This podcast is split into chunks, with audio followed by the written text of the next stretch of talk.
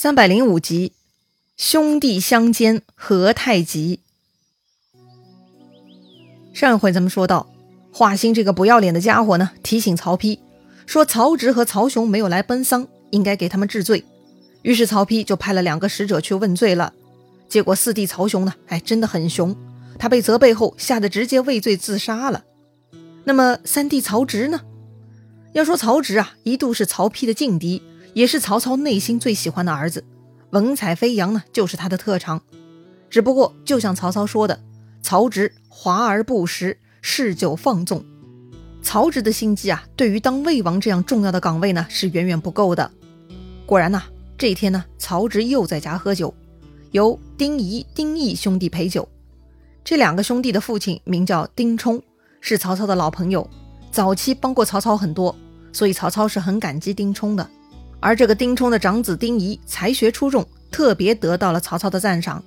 曹操曾经还考虑将自己的女儿嫁给丁仪呢。不过呀，这个事儿被曹丕给搅黄了。而丁仪因为才学出众，自然呢跟同样才华横溢的曹植更谈得来，所以丁仪就成了拥护曹植的死党了。或许呢，他也知道自己的婚事是被曹丕搅黄的，所以丁仪更坚定地反对曹丕。好了。曹植跟反曹丕的丁家兄弟一起喝酒，自然是不会有什么好话的。这个时候，曹丕的使者来了，向曹植问罪，问他为什么不去给先王奔丧。曹植啥反应呢？曹植已经知道父亲过世，而曹丕又火速继位，所以曹植是故意拖着不去奔丧，就怕落入曹丕之手。这会儿，曹丕派使者过来啰嗦，曹植呢也懒得搭理。使者呢是来宣布魏王旨意的，按说呀，对方要跪着接听，但这个曹植呢，居然继续喝酒，那是纹丝不动。接着丁仪就开口骂了，说本来先王就想立我家主公为世子，只是被奸臣阻挠而已。如今先王刚刚去世，就来问罪于骨肉，这算什么？丁仪的弟弟呢也跟着说，说我家主公聪明冠世，本就该承嗣大位。如今反不得力，哼！你们这帮人怎么如此不识人才？哎，这兄弟两个人就在旁边啊，为曹植鸣不平，那就是煽风点火呀。于是呢，曹植怒了，喝令武士将曹丕使者给乱棒打了出去。瞧吧，还真被曹操给说对了哈。这个曹植呢，就是沉不住气，用这种无用的发泄有啥意义吗？如果真的想抢夺王位，那就该拿出点真本事。发飙有个毛线用啊！果然呢，使者跑回去一顿添油加醋向曹丕报告，曹丕是火冒三丈，立刻派许褚带领三千护卫军火速赶往临淄，把曹植等人给我抓过来。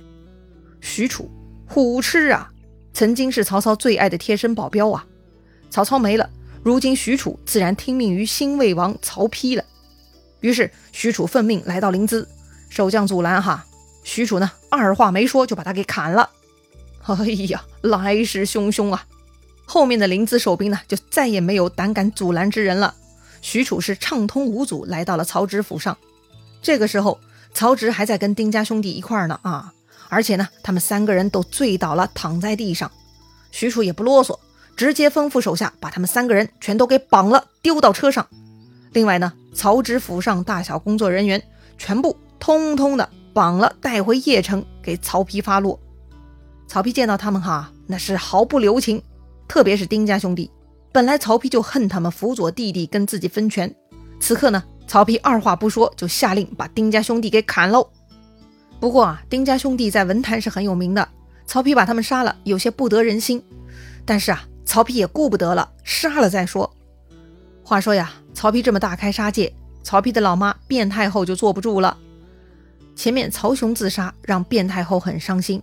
但也挑不出什么理来，毕竟曹雄没来给曹操奔丧，曹丕责骂他也没有错嘛。是曹雄自己熊，所以母亲呢也只能伤心。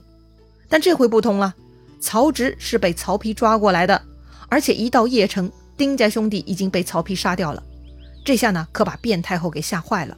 于是卞太后呢，居然冲入大殿来找儿子曹丕了。一般情况下，太后、王后这些呢都不会来到大殿的。这回卞太后也是被逼急了，才不顾礼法就冲了出来。曹丕见母亲出来呢，也吓了一跳哈，慌忙前来拜谒。卞太后呢，哭着对儿子说：“你弟弟就是爱喝酒，自恃胸中之才，所以才放纵。你要念着同胞之情，留他性命啊！这样，我到了九泉之下，也瞑目了。”是啊，哪个母亲能忍受自己的骨肉相残呢？曹丕呢？赶紧解释，说自己也很爱惜弟弟才华，不忍心害他的。如今只是要教训他、管教他而已，请母亲放心。卞太后嘛，是知道自己的大儿子的，心机沉稳，说话圆满。此刻曹丕这么说，卞太后呢也没有挑毛病的地方，但心里还是很不放心，她很难过哈，哭着转入了内殿。不过呢，曹丕母子的这番对话被一个人偷看去了哈。那个人呢，就是唯恐天下不乱的华歆。前面呢，就是他挑唆曹丕给弟弟们治罪。这会儿呢，华歆又来给曹丕扇风了。华歆啊，迎上去问曹丕：“刚才是不是太后来劝大王不要杀子建呢？”子建哈，就是曹植的表字了。曹丕点点头。于是华歆又甩开腮帮子给曹丕上药了。华歆说呀：“这个子建始终觊觎王位，非池中之物。”如果不早点除掉，必为后患。池中之物，哎，这个成语呢还是挺常用的，比喻没有远大抱负的人。所以呢，非池中之物就是指有远大抱负的人。要说为啥在池子里就没有远大抱负呢？哼，因为这个成语啊本来是说蛟龙的，这个龙愿意困在池子里，自然是没有前途。那些不甘心待在池子里要蛟龙升天的，那才是人才呀。所以呢，华歆就是提醒曹丕，这个曹植不简单，千万不要放过他。要说华歆啊，还真的是很毒辣哈。所谓书不兼亲，这个华歆啊也真够胆儿，他敢挑唆人家亲兄弟自相残杀。当然，华歆是玩政治的，他知道曹丕的野心，自己呢只不过在迎合曹丕而已。果然呐，曹丕很认同华歆的说法。不过呢，母命不可违。怎么好杀亲弟弟呢？这个嘛，容易。华歆出主意了哈。人人都说子建出口成章，那就把他招来试一试才能啊。如果他不行，说明他是徒有虚名，欺骗天下人，那就把他杀了。如果他行，那就贬谪他，以杜绝天下文人之口。华歆是够可以的哈。这个主意呢，曹丕很喜欢，就采纳了。随即呢，把曹植招了进来。这会儿曹植酒醒了哈。听说丁家兄弟已经遇害，曹植知道自己也危险了，再也不敢跟大哥犟了。曹植一看到曹丕呢，立刻惶恐拜服请罪。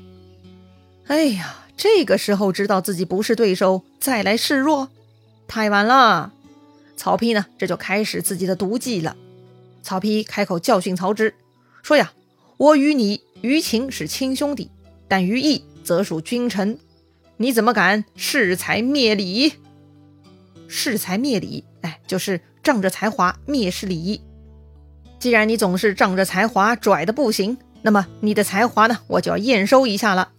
曹丕说呀：“昔日先王在的时候，你常常在人前显摆自己的文章，我十分怀疑那些文章是你找人代笔，不是你自己写的。所以今天给你个机会，证明一下自己的才能。如何证明呢？曹丕献曹植七步之内吟诗一首。”如果做得到，就可免死；如果做不到，那么曹丕就要治曹植哗众取宠、弄虚作假之罪。好吧，曹植知道自己今天很难过关，得拼了哈，就问曹丕什么题目。曹丕呢，指着墙上的一幅画，说呀：“以这幅画为题。”这幅画中有些啥呢？这个啊，是一幅水墨画，画中有两头牛在土墙之下顶着脚在斗呢。其中一头牛输了，掉进井里死了。曹丕要求啊，以这幅画为题作诗，但是诗中不能出现二牛斗墙下，一牛坠井死这一类的画面描述。你看这个曹丕啊，是真想杀掉弟弟，出题目都这么刁钻。不过呢，曹植的才华还真不是盖的，他走了七步，诗也做成了。什么诗呢？两肉齐道行，头上戴凹骨。相遇快山下，弹起香堂突。二敌不惧刚，一肉卧土枯。非是力不从，肾气不泄闭。瞧吧，曹植啊，把牛说成了肉，把牛角呢描绘成凹的骨头，土墙呢变成了快山，斗牛呢说成唐突。总之啊，曹植巧妙地用了其他词语替换了曹丕的晋词，成功答题了。在场的群臣与曹丕呢都非常惊愕。曹丕呢深吸一口气，又出了一题，说是以你我兄弟为题。不过不能出现“兄弟”二字。这次呢，曹植没有走七步，他呢直接脱口而出，说道：“煮豆燃豆萁，豆在釜中泣。本是同根生，相煎何太急。”哎呀，这就是流传至今的七步诗啊！这首诗写的简直绝品。